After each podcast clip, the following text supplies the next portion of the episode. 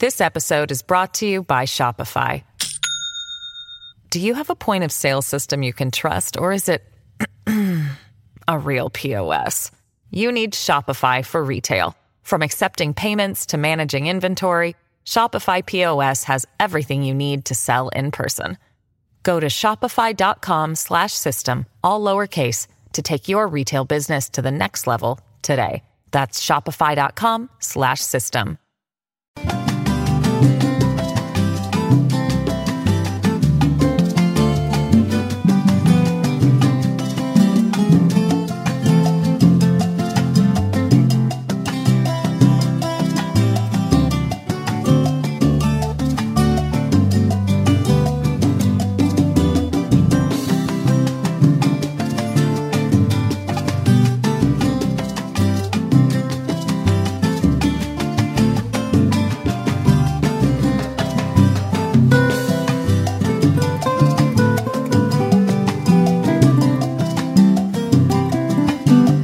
Señoras y señores, buenos días, buenas tardes y buenas noches. Bienvenidos a Críticas con Café. Qué bueno que estén con nosotros. Hoy, hoy jueves 28 de julio, como dicen los muchachos, se fue julio. Hoy don Guillermo Jiménez Mayén anda en una misión especial aquí de Críticas con Café, salió del país pero esperemos que estará con nosotros el próximo lunes. Entramos en materia, señoras y señores. Felicitamos al Congreso, al Pleno, a todos los diputados, los 128. Yo no sé si estuvieron los 128, pero la representación de todos los congresistas, porque ayer le otorgaron el título de ciudad histórica cultural a Cantarranas. Cantarranas, uno de los municipios alegres uno de los municipios cuya población es optimista, positiva y que siguen eh, la herencia que les dejó el desaparecido, conocido político a nivel del departamento y a nivel de todo el país, don Paquito Gaitán. Así es que, ya saben, 27 de julio, el Congreso hondureño le otorgó el título de ciudad a Cantarrana, ciudad histórica y cultural. Ciudad histórica y cultural Cantarranas, qué maravilla era disfrutar un fin de semana. Ahí se hace turismo bastante, ver eh, eh, los cuadros, las pinturas, ver cómo eh, los escultores se esmeran por tener algo que, que representa al país, que representa al municipio. Y me parece que esta determinación del Congreso está al tono con lo que realmente necesita ese bello municipio. Y qué bueno que los políticos hablen el mismo lenguaje cuando se trata de, ayudar a la población, cuando se trata de identificar un, municipio. Y qué bien, miren, sin distingo de ninguna naturaleza, ahí los eh, diputados hablaron el mismo lenguaje, y ponderaron las virtudes de todos los de Cantarrana. Título de ciudad histórica y cultural. Muy bueno, muy bueno para, para, para el, el, el país y muy bueno para el municipio. Felicidades, Cantarranas. Felicidades al alcalde. Felicidades a todas las fuerzas vivas del municipio. Es un paso más y qué bueno que los diputados se hayan comprometido en la, en la sesión de ayer a desarrollar proyectos de infraestructura como pavimentación de, de carretera y hacer mejor eh, el acceso a los turistas que llegan de diferentes partes del país y fuera de Honduras a disfrutar eh, de ese ambiente de hospitalidad, porque eh, no solo son las autoridades, sino que toda la población tiene en su interior eh, una forma especial para hacer traer a, los turistas. Felicidades Cantarranas y felicitamos también a todos los diputados del Congreso que tomaron esta determinación. Vamos a otro tema aquí en Críticas con Café. Hay funcionarios que mejor deben quedarse callados. Funcionarios de la administración. Hay funcionarios que todavía no ha establecido la diferencia entre andar de activista, de dirigente o miembro de un partido y estar en un cargo. La diferencia es que allá obedecía a un partido y, siendo funcionario tiene que obedecer los intereses del país. Y cuando un funcionario como Rixi Moncada de la Secretaría de Finanzas empieza a hablar o usa términos relacionados con el pasado y no tanto con el pasado, sino con el presente y el futuro de las relaciones económicas y financieras, cuando utiliza términos que no están de acorde con la crisis financiera que atraviesa el país, la crisis económica que atraviesa el país, pues lógicamente esto transmite un mal mensaje. Cuando Rick Moncada coloca en su, en su Twitter, la destrucción de las finanzas públicas ha sido brutal en 13 años post-golpe. Empeñaron, vendieron, privatizaron, endeudaron y corrompieron todo. En estos seis meses, aún con la grave crisis internacional, avanzamos con la fe hacia la refundación de la patria. Entonces, claro, esto transmite intranquilidad, inseguridad en la gente que, que tiene cuentas pendientes Honduras con ellos, con los inversores, con los, invertor, con los que invierten, con eh, los organismos de crédito internacional. Y rápido le salió un funcionario de la, de la embajada de los Estados Unidos, yo creo que ese Scott Hapsen es. Este es, sí, es un, funcionario, Hansen, que, que entiendo yo sabe mucho de economista y rápido le contestó estimada señora ministra, a pesar de que mensajes como este son para el pueblo de Honduras, llegan a los oídos de todo el mundo, incluidas las personas que calculan las calificaciones crediticias en, en el mundo, como Standard Poor's, como Moody's, como Fish. Ayúdalos con menos de la destrucción, más de la estrategia. Ayúdalos con menos de la destrucción más de la estrategia. Claro, cuando aparece Rixi diciendo una cosa, rápido estas calificadoras de, riesgo país las toman en cuenta. Pero la cosa no paró ahí nomás porque eh, como que se enojaron, se molestaron los de Casa de Gobierno y hubo una comunicación oficial entre el canciller de la República, Enrique Reina, con la embajadora del pueblo y gobierno de los Estados Unidos acreditada en Honduras, Laura Dogu, y, dice, bueno, mire, platicamos con ella y ella se comprometió a, a, conversar con este funcionario y ya sacaron el tuit. Es cierto, ya lo eliminó, pero cuando un funcionario, un político, saca un mensaje público, rápido quedan ahí y por eso es que se los presentamos aquí. ¿Qué fue lo que dijo el, canciller hondureño Enrique Reina con relación a esto? Lo escuchamos aquí en Críticas con Café. Nos comunicamos con la embajadora y como le digo, ella nos aclaró eh, que disculpáramos por el, por el impasse que se había ocurrido, que no era una posición ni de la embajada ni del gobierno de los Estados Unidos de América, eh, que había sido un tema eh, que había expresado un funcionario personalmente, se le llamó la atención y se le instruyó de parte de la embajada a retirar ese tuit. Así que yo creo que ese es el lenguaje, como le digo, que primará en esta relación de una eh, posiciones transparentes y que las comunicamos de manera directa con los Estados Unidos. Que tenemos que acostumbrarnos que hay cosas que hay que decirlas. El país está en una situación tan difícil eh, en que tenemos que decir las cosas, en que tenemos que tomar y se toman decisiones de parte de la presidenta Castro para transformar la realidad que tiene el país. Y esas decisiones a veces no son fáciles y no le gustan tal vez a todo el mundo, pero se tienen que tomar para ordenar Ahí está la declaración de don Enrique Reina, el secretario de Relaciones Exteriores. Eh, siempre tienen que acudir a la vía diplomática. Y han tenido uno, dos, tres, y yo creo que va a seguir esto.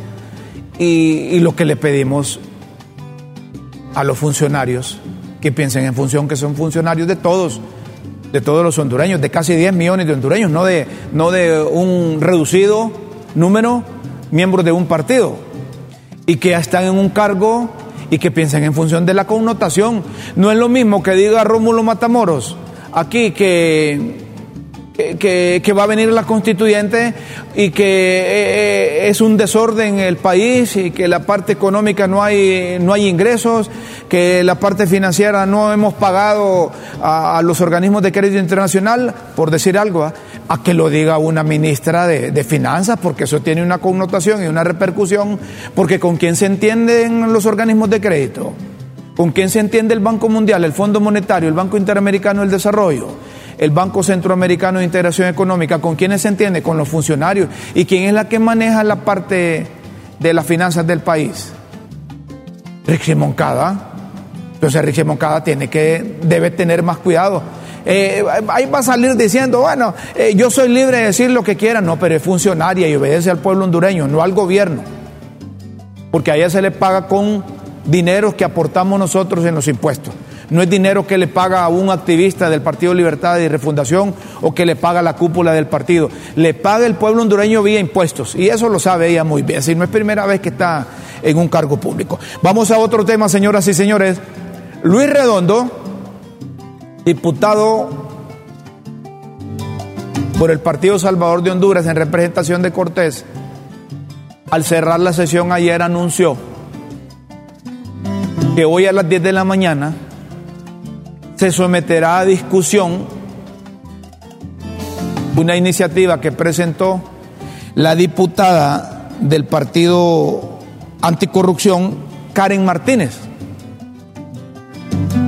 para que se les inicie un juicio político a los vicepresidentes, también de facto, ¿verdad?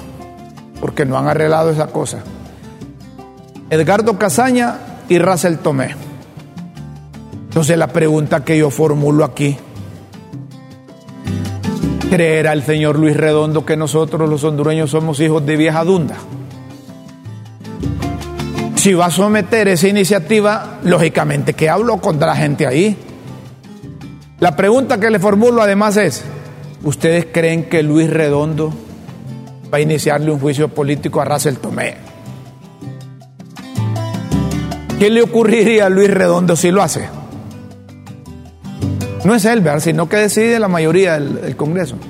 Si Luis Redondo no estuviese seguro que esa cosa no va a pasar, ¿ustedes creen que la sometería? Y Luis Redondo va a someter a juicio político a Racel Tomé cuando Racel Tomé de manera ilegal juramentó como presidente a Luis Redondo.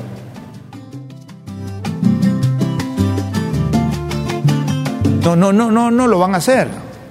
Pero están jugando a política. ¿Verdad? Están jugando a política. No hay condiciones para iniciar un juicio político para ellos. ¿Cuáles son los votos que tienen? ¿O es que ustedes creen que esa alianza que hubo para la Junta Nominadora, para la ley de la Junta Nominadora ya desapareció? No. Entonces estas cosas es querer darle a todo o atole con el dedo a, la población. Y ya vemos hondureños que no nos comemos la tortilla así nomás. Ahora, les voy a decir algo. Solo que la junta directiva esta del Congreso, que es ilegal, que dirige don Luis Redondo, tenga conocimiento, oigan bien lo que les voy a decir, Estados Unidos puede dar un paso más y no solo menciona en la lista Angel a estos dos, sino que tiene otra cosa, entonces para amarrarlos y dejarlos aquí vamos a iniciarles un juicio político. Entonces, alegamos los hondureños que aquí ya se les inició un proceso. Solo así. Y no, no puede, no puede ser eso, hombre, que van a un juicio político. Y entonces, ¿dónde están los compromisos?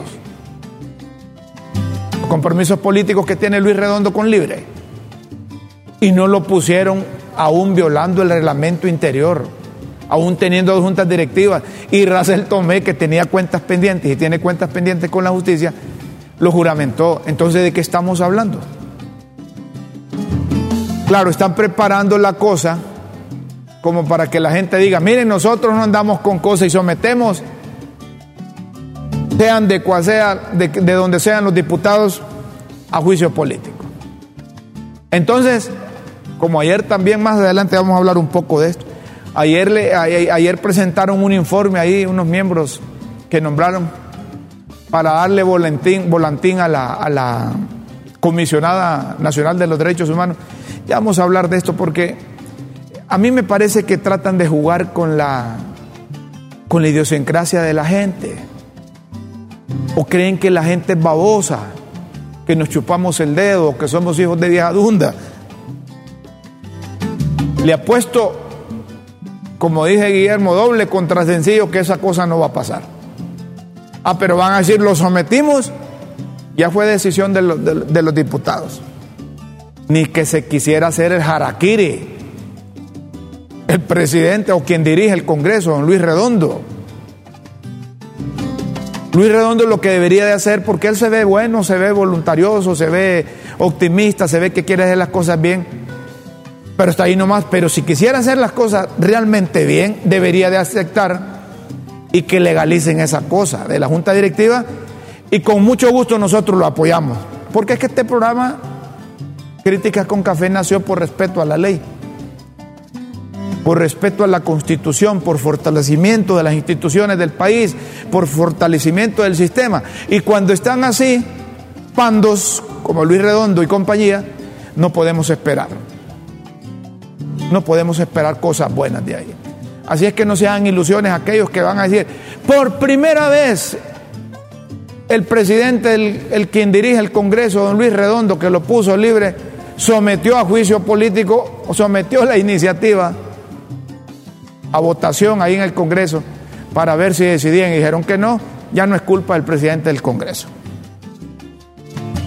Son cosas que, se dan en el, en el país y hay que prestarle atención.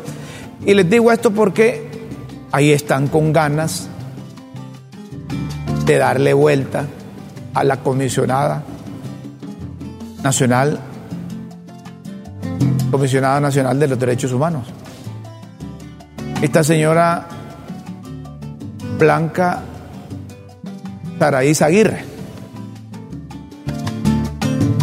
Y ayer presentaron un informe en donde quienes forman parte de esas comisiones concluye que la elección, que en la elección no se siguió el procedimiento. Que no se siguió el procedimiento. Entonces están con un espíritu, espíritu de venganza algo así como que los hondureños, que no tenemos arte ni parte en esa cosa, tenemos que acostumbrarnos que cada cuatro años que llega un gobierno, la gente que le eligieron hay que darle vuelta o hay que sustituirla, hay que cambiarla porque le eligieron aquellos. Ahí alegan que esa señora no es abogada, pero rápido circuló ahí en las redes que es abogada egresada de una universidad aquí. ¿Cuál es el problema de la, de la comisionada? El problema para los delibres. Que necesitan ese voto.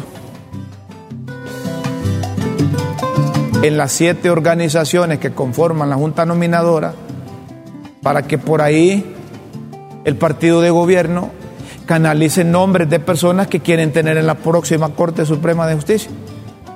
Y como esta señora es cachureca, porque es nacionalista. Si la pusieron ahí por cachureca, no les va a aceptar. Entonces, entonces el Partido Libertad y Refundación corre el riesgo que dejando esta señora ahí, no puedan meter sus no puedan meter sus peones ahí, porque es que esta cosa es de intereses y esto siempre ha sido, lo que pasa que hoy son públicas las cosas. Ahí la señora Blanca Saraí Aguirre Lozano sacó de la Universidad Tecnológica de Honduras que, que es abogada. Y hay un argumento que dijo el señor Ramón Barrios, que forma parte de la comisión, es que la señora no era abogada, que preguntaron al colegio. Pero no es así, no es así. Lo que hubieran hecho es eh, preguntar a todas las universidades de Honduras si tenía título de abogada. Que deben de colegiarse, ¿no? Hay un montón de abogados que no están colegiados por un montón de razones.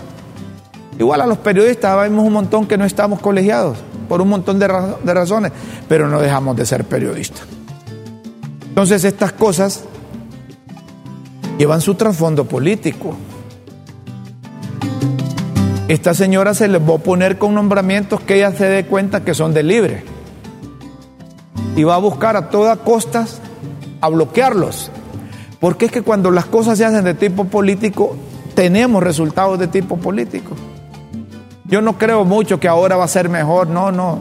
Siempre que lo elijan los diputados, ahí vamos a tener las mismas, las los mismos resultados de la integración de una corte. Entonces, don Luis Redondo anuncia que va a proponer el juicio político para los dos diputados, porque sabe que no va a pasar.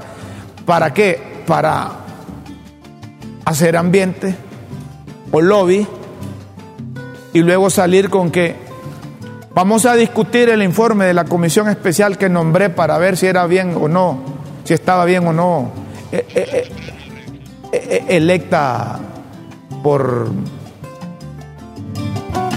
por el Congreso pasado. Si así vamos a estar, de que todo lo que elige un Congreso, todo lo que hace la administración, mire, cada vez vamos a ir para atrás, vamos a ir para atrás, vamos a ir retrocediendo. Si somos los penúltimos en el mundo, en todo. Si solo en producir, en producir, exportar cizaña, narcos, ladrones, corruptos, pícaros, es que somos número uno. Decís que tenés la, ahí a Tomás Zambrano, lo que dijo con relación a la a esto de la comisión. Ah, bueno, lo escuchamos aquí pues a, Tomás Zambrano, que es eh, el jefe de la bancada del Partido Nacional en el Congreso. Sabemos que este informe es una cortina de humo de ustedes queriendo desviar la atención a los principales problemas que hoy están golpeando Honduras.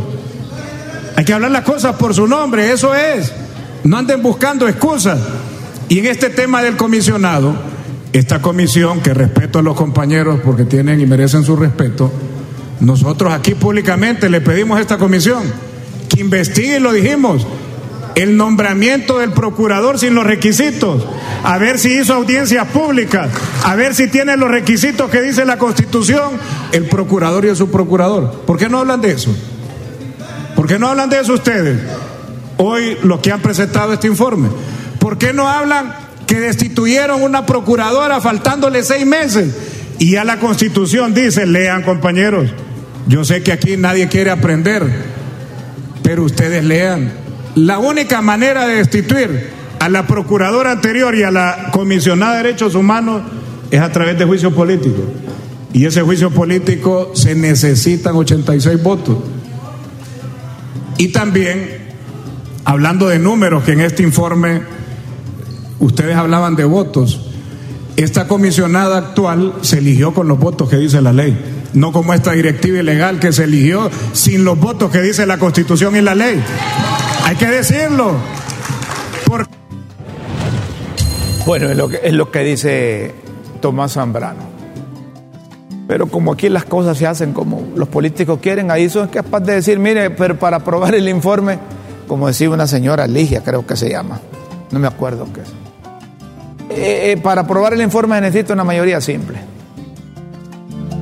Pero para separar a la, a la funcionaria se necesita una mayoría calificada. Yo no sé si la tendrán. Yo no sé si la tendrán. Pero no se trata de cambiar lo que es un partido. Miren, el partido, partido Nacional perdió la elección. ¿Por qué perdió la elección? Porque respetaron la ley, se echaron a la bolsa la constitución, se volaron una, una sala de lo constitucional, se fueron con la reelección y lo que más daño les hizo fue los actos de corrupción y el narcotráfico. El narcotráfico. Entonces,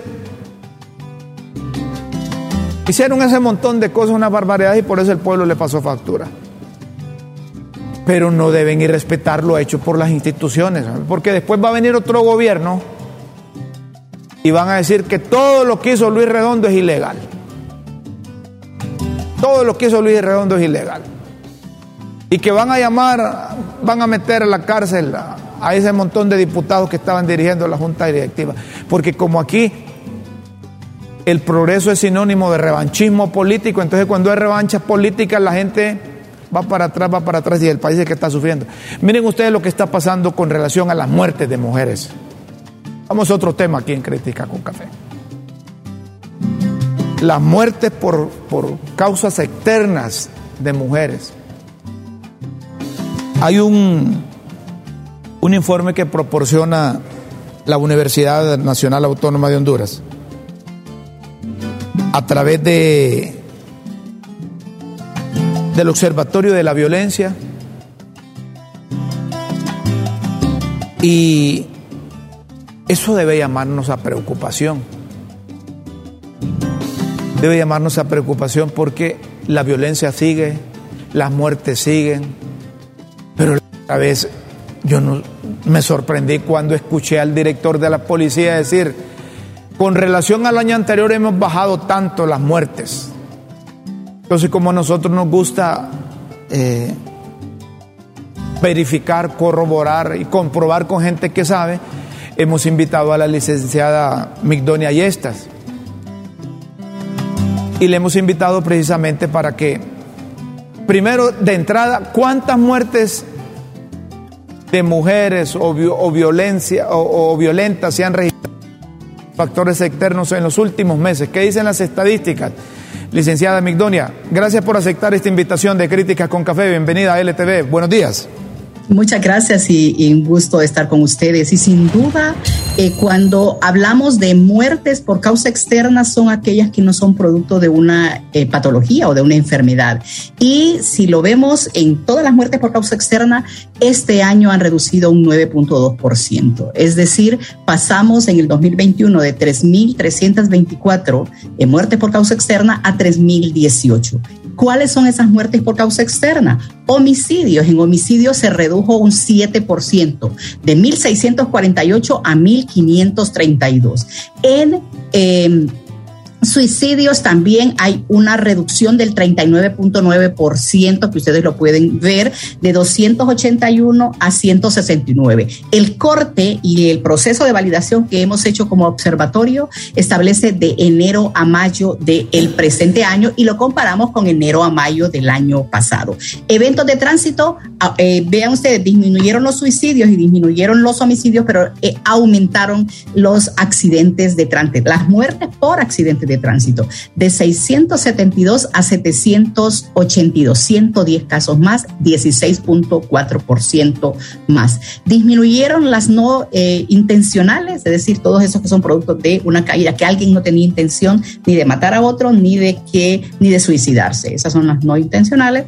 Y las de causalidad eh, desconocida o indeterminada también disminuyeron un 7.4%. Tenemos una tasa parcial eh, por cada 100,000 habitantes en suicidio de de.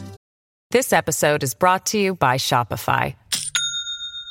Do you have a point of sale system you can trust or is it a real POS?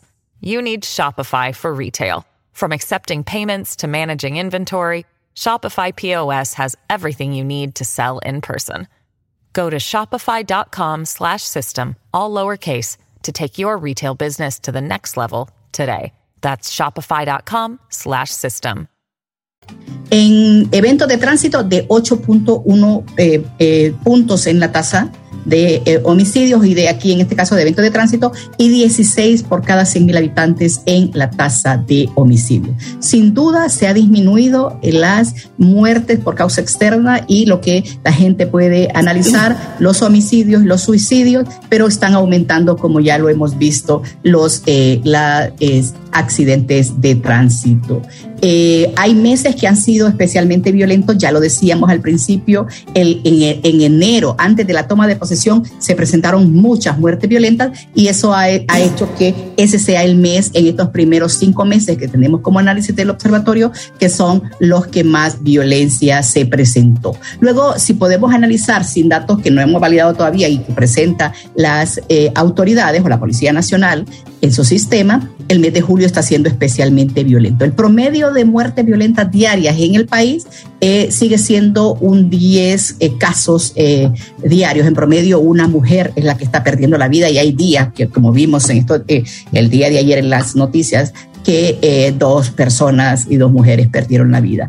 Hay días que son especialmente violentos y siempre son el fin de semana, sábado y domingo, que eh, se presentan más muertes violentas en un promedio de un 40%. Y esto es importante establecerlo, que el 44.2% eh, se presenta el, en, el día y en la noche el resto de, de, este, de este porcentaje. 54. 2% es en la noche. Eh, también es importante establecer que hay, que hay departamentos y municipios que son especialmente violentos y dentro de esos podemos destacar Olancho, Colón, Atlántida, Lloro, Cortés, Santa Bárbara, Comayagua, Intibucá y Lempira. Son estos, son estos departamentos donde más violencia homicida se está presentando. Y dentro de ellos, eh, a pesar de que han habido importantes reducciones y que ya no figuran en el mundo como los países más violentos o los municipios más violentos, pero siguen entrando en esta escala también eh, el Distrito Central, San Pedro Sula, Choloma, Catacamas, La Ceiba y Danlí. Y vea que es importante establecerlo, Rómulo, que Catacamas, eh, Danlí, son de estos municipios que no entraban eh, hace mucho tiempo y que ahora ya están incluyéndose en las muertes violentas y sobre todo en los municipios con más violencia que se presentan. Cuando usted en representación de la universidad, del Observatorio de la Violencia, del Instituto Universitario en Democracia, Paz y Seguridad, presentan este informe y nos dice que los suicidios y homicidios han bajado y que coinciden, debo interpretarlo así, con el informe oficial que tiene la policía. ¿Por qué se da esto? ¿A qué obedece que, que ha cambiado esa cifra? Mire, eh, nosotros, eh, déjeme decirle que tenemos un proceso sistemático de análisis de caso a caso, es decir, en tiempo, en persona y en lugar que ocurre un evento, el observatorio con su equipo técnico especializado está analizándolos. Y eh, de hecho también hacemos análisis de medios de comunicación, de lo que dice la ciudadanía, más o menos monitoreamos 141 medios de comunicación en todo el país y em, incorporamos casos a las fuentes oficiales. Es decir, el método no ha cambiado, lo hemos perfeccionado más bien y hemos avanzado incluso hasta preguntarle a la gente eh, por qué se siente insegura, que son las encuestas de percepción. no te escucho bien porque me tenés, ahora sí, habla. A pesar, a pesar de que eh, la gente hay una disminución en los eh, casos de muerte por causa externa, la gente sigue percibiendo que este es un país inseguro y eso lo hacemos a través de las opiniones, una encuesta de percepción. Pero ¿qué es lo que está pasando? Y una de las cosas es eh, recordemos que eh, tenemos un cambio de gobierno, que la gente tenía y tiene muchas esperanzas en que se pueda mejorar eh, las nuevas estrategias que están estableciendo, que se van a implementar. Eso también trae un, una expectativa a mejorar.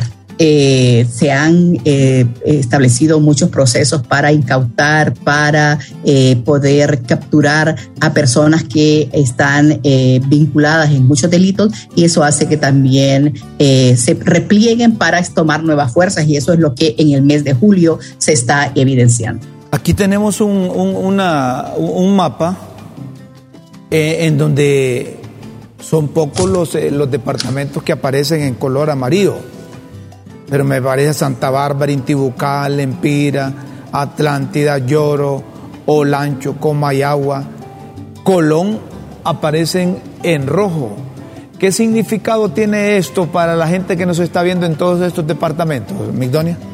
Nosotros eh, ponemos, igual que el semáforo, en los municipios que presentan mayor violencia en rojo y los que presentan menor violencia en verde. Lo amarillo y el, el, que tienen ahí como café o eh, es de los que son intermedios en la violencia. Hablamos, del, hablamos del, eh, paraíso, de Choluteca, de La sí, Paz. Están esos, está, esos están abajo del el promedio nacional, que es un promedio parcial que es 16 por cada 100 mil habitantes. Entonces el paraíso tiene 15, está abajo del 16, 12.8 eh, está Choluteca y 13.8 La Paz, igual que Cortés 13.7 por cada 100.000 habitantes, entonces tiene un promedio inferior, aun cuando este es un promedio que se saca de acuerdo a la población de cada eh, departamento y por eso es que Cortés aparece con 17.3%, pero es uno de los departamentos que tiene mayor concentración poblacional también, ¿no? Pero hay departamentos que eh, tienen mayor eh, número de habitantes, de, perdón, de eh, muertes violentas, homicidas. En este caso, por ejemplo, Cortés en estos primeros cinco meses está presentando 255 muertes violentas con una tasa parcial de 13.7. Luego seguido de Francisco Morazán con 204 muertes violentas y una tasa parcial de de 11.8. Es decir, estas dos que tienen el mayor número de violencias por el número de población, su tasa baja, porque las tasas de homicidio se calculan en base a la población que se presenta en cada departamento. Pero son los dos departamentos como Cortés, Francisco Morazán los que más violencia homicida han presentado, seguido de eh, Olancho con 150 casos y luego eh, el departamento de Colón con 116 y Lloro con 120 casos. Por esto es que aparecen en, eh, en el color rojo que están las tasas arriba del el 16 por cada 100 mil habitantes, que es la tasa parcial en los primeros cinco meses de enero a mayo del el 2020.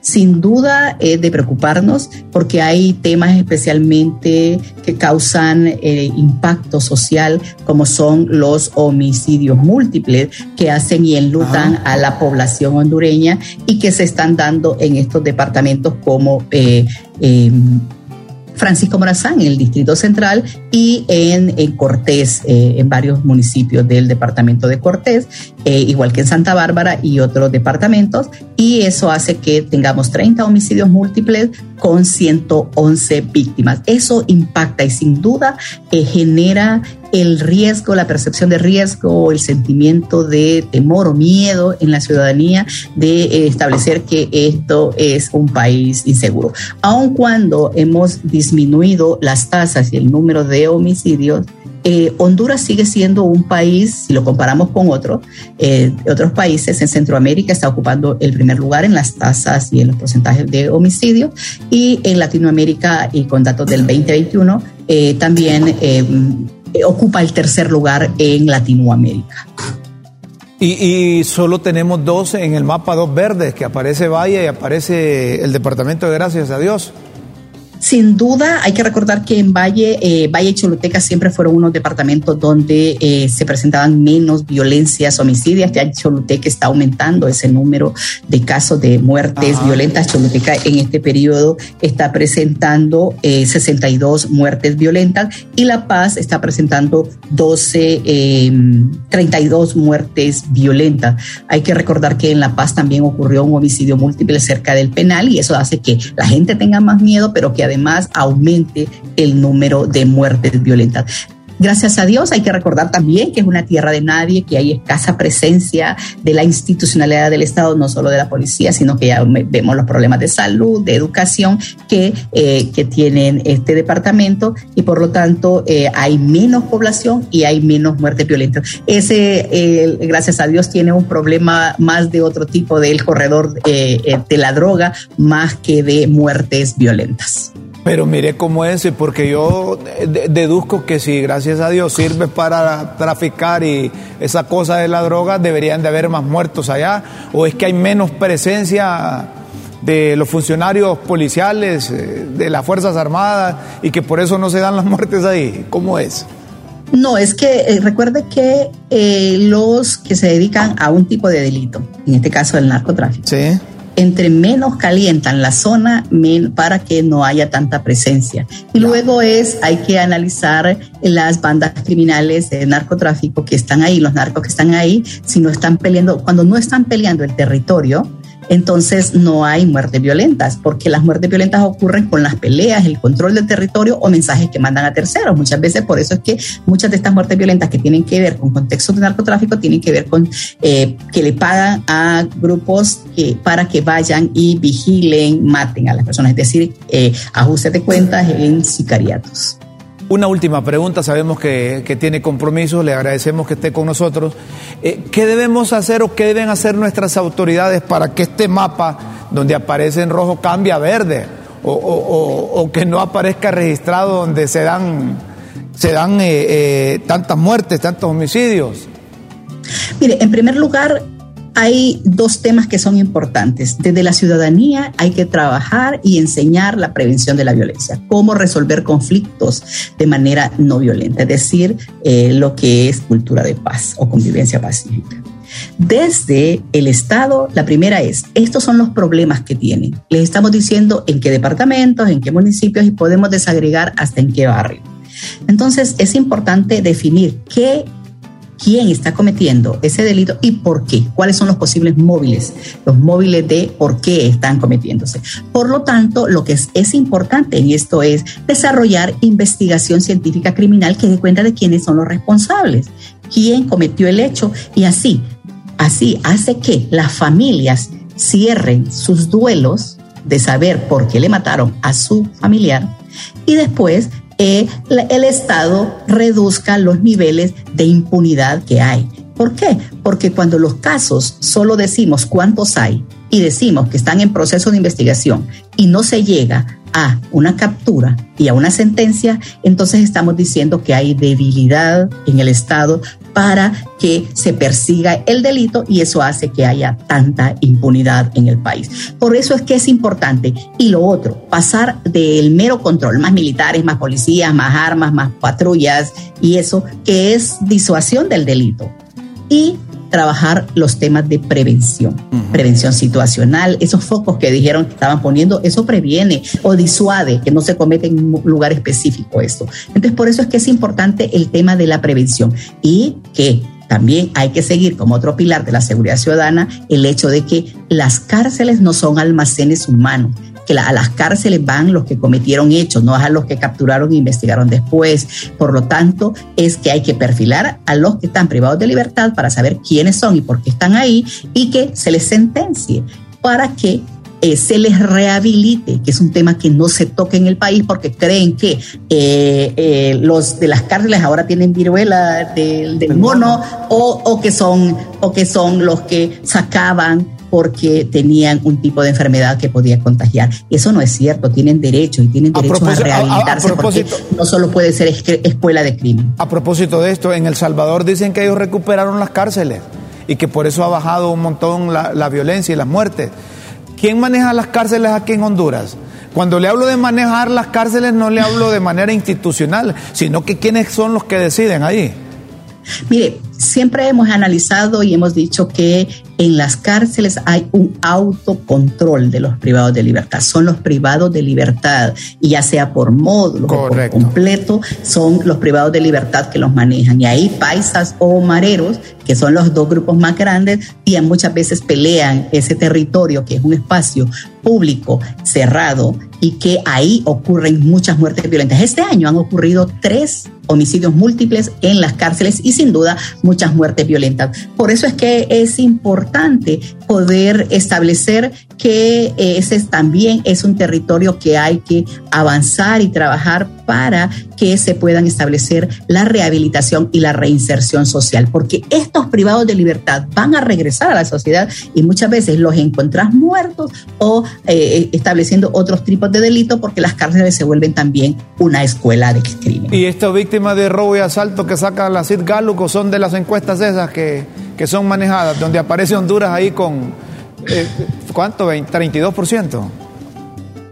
Sin duda, eh, recuerde que las encuestas también se preguntan sobre la victimización y ahí se les pregunta qué tipo de delitos ha sido víctima. Y los que más salen es robo, porque el robo es con arma de fuego y que te intimidan, y el otro es hurto. Y esto no solo es preguntarle si ha sido víctima, ¿no? Bien, eh, bien poco el porcentaje que la gente ha sido víctima. El punto de preguntar esto es que cuando se le dice denunció, muchas veces no denuncia por la desconfianza que se tiene en la ciudadanía. Y cuando se le pregunta a los que sí denunciaron cuál es el resultado que obtuvo, y dice la respuesta es nada, la inacción de las instituciones. Por eso es que es el llamado para desarrollar los procesos que corresponden para investigación y persecución del delito. Perfecto, muchas gracias. Migdonia. Gracias por... No, ya sabe que estamos a la orden y con mucho gusto. Perfecto, muchas gracias, Migdonia Ayestas, del Observatorio de la Violencia de la Universidad Nacional Autónoma de Honduras con estas cifras. Es bueno conocerlas y es bueno advertir también. Y yo coincido con aquellos profesionales de la psicología y de la sociología que la violencia, la mejor prevención es del ciudadano. No pensar en función de la reacción de la policía. Porque infortunadamente en Honduras nosotros tenemos una policía reactiva, una policía que, que, nada más reacciona cuando le comunican que hubo esto, hubo lo otro, no previene. Ya cuando el borrachito está haciendo relajos que llega la policía. ¿Verdad? Por decirles algo, porque la policía llega cuando, cuando ya ha pasado todo y solo llegan a cuidar la escena del crimen. Yo no sé si hay investigaciones, pero aquí hay mucha impunidad, hay muchos casos emblemáticos que incluso no, no se sabe nada de, quiénes son los responsables. Esperemos, esperemos que las nuevas, ya llevan seis, siete meses, están cumpliendo ya. Entonces, eh, que, que, que se vea, que no solo digan que bajaron, sino que demuestren cómo lo están haciendo. Vamos a ir a una pausa y luego volvemos aquí en Críticas con Café para hablar de un personaje que fue muy conocido aquí en el 2009 y que ahora el gobierno de la República lo incorpora a su gobierno y es un estadounidense. Y para más señas fue embajador de, de Estados Unidos en Honduras. Ya volvemos para hablar de esto y más.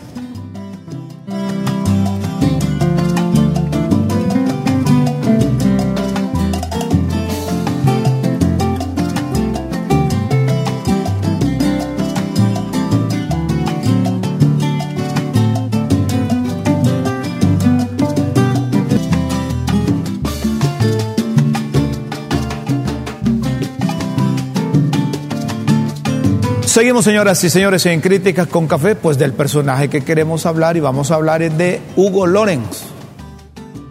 Hugo Lorenz fue embajador de los Estados Unidos acreditado ante pueblo y gobierno de Honduras. Aquí, en nuestro país, se encontraba cuando el golpe de Estado o la sucesión presidencial. Y yo no sé si el Departamento de Estado le perdona a Hugo Loren que, que no se dio cuenta oportunamente que estaban sacando al hombre o es que, o es que se hizo el loco. ¿va? Pero Hugo Loren es muy amigo de Mel Zelaya y de Doña Xiomara. Es decir, es amigo de la, de la pareja presidencial. Desde que Manuel Zelaya Rosales estaba como titular del Fondo Hondureño de Inversión Social.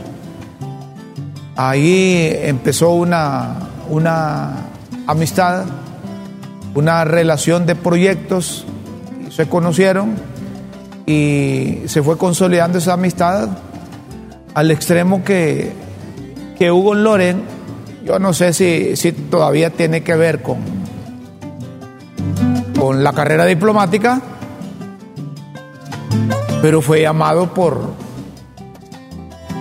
el presidente Zelaya de Doña Xiomara para tenerlo allá. Los Estados Unidos, como una persona que, que le va a hacer o le va a buscar acercamiento con los políticos de turno. Porque un diplomático, máxime si fue embajador, conoce todo el teje y maneje de, de, la infraestructura de relaciones exteriores o la estructura de relaciones exteriores de los Estados Unidos y no digamos los políticos de Estados Unidos.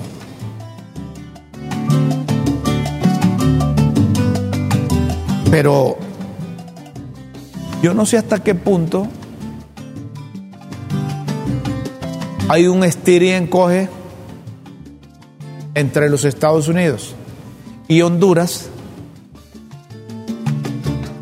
eh, la administración de, de Doña Xiomara, casi al término de la distancia, corrieron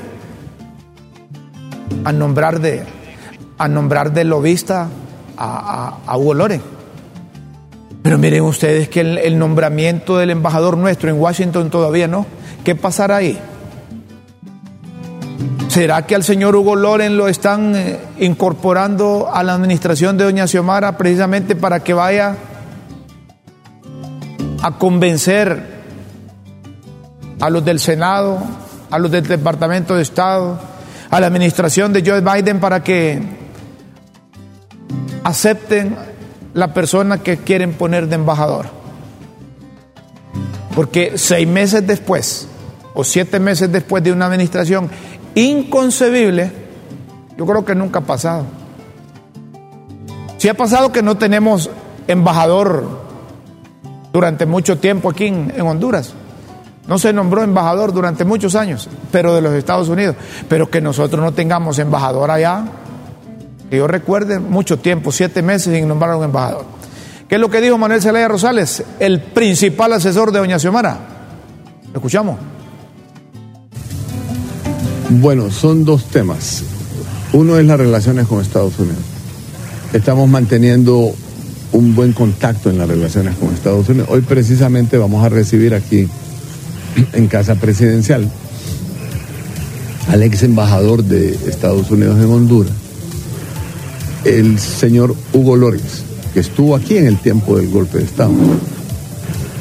Y la presidenta ha ordenado que es Hugo Loren trabaje con el gobierno en Washington para hacernos acercamientos con los de demócratas, con los republicanos en el Congreso, en el Senado y con muchas organizaciones de la sociedad norteamericana. Entonces le estoy hablando de las relaciones con Estados Unidos. Claro, nuestro afán es buscar cómo los Estados Unidos entiendan el problema que se creó en Honduras y que ellos